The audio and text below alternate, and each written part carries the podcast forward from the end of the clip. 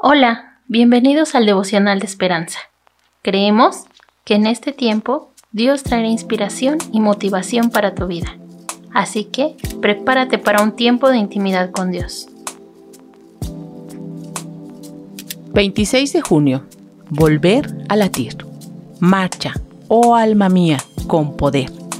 El autor comenta, en 2012 se lanzó la canción Dile a tu corazón que vuelva a latir estaba inspirada en la historia verídica de un cirujano cardiovascular. Después de sacar el corazón de la paciente para repararlo, lo volvió a colocar en su pecho y empezó a masajearlo suavemente para que latiera de nuevo. Pero el corazón no arrancaba. Tras procedimientos más intensos, seguía sin latir. Por fin, el cirujano se acercó a la paciente inconsciente y le dijo, Señora Johnson, soy su cirujano. La operación salió perfectamente, su corazón está arreglado.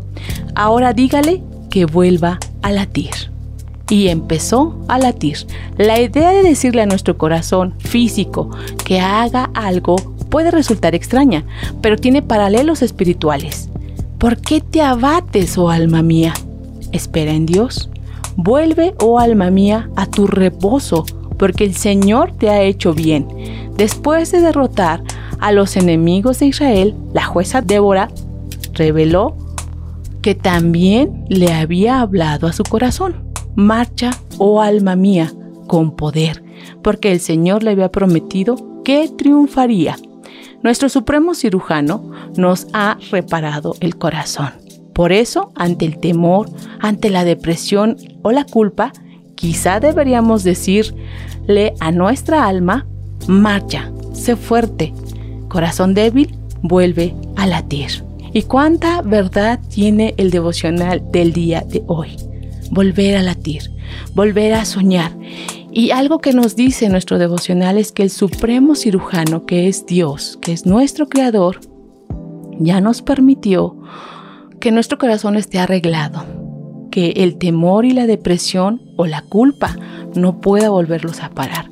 Así es que ante cualquier situación en la que te encuentres, tú que me escuchas, el Señor hoy te viene a decir que tenemos esperanza en Él, que solamente tenemos que decirle a nuestra alma, marcha, sé fuerte, vuelve a latir, vuelve a soñar, vuelve a sentir, vuelve a amar, vuelve a arriesgarte, porque ahora sabes que el supremo cirujano, Cristo Jesús, está de tu lado.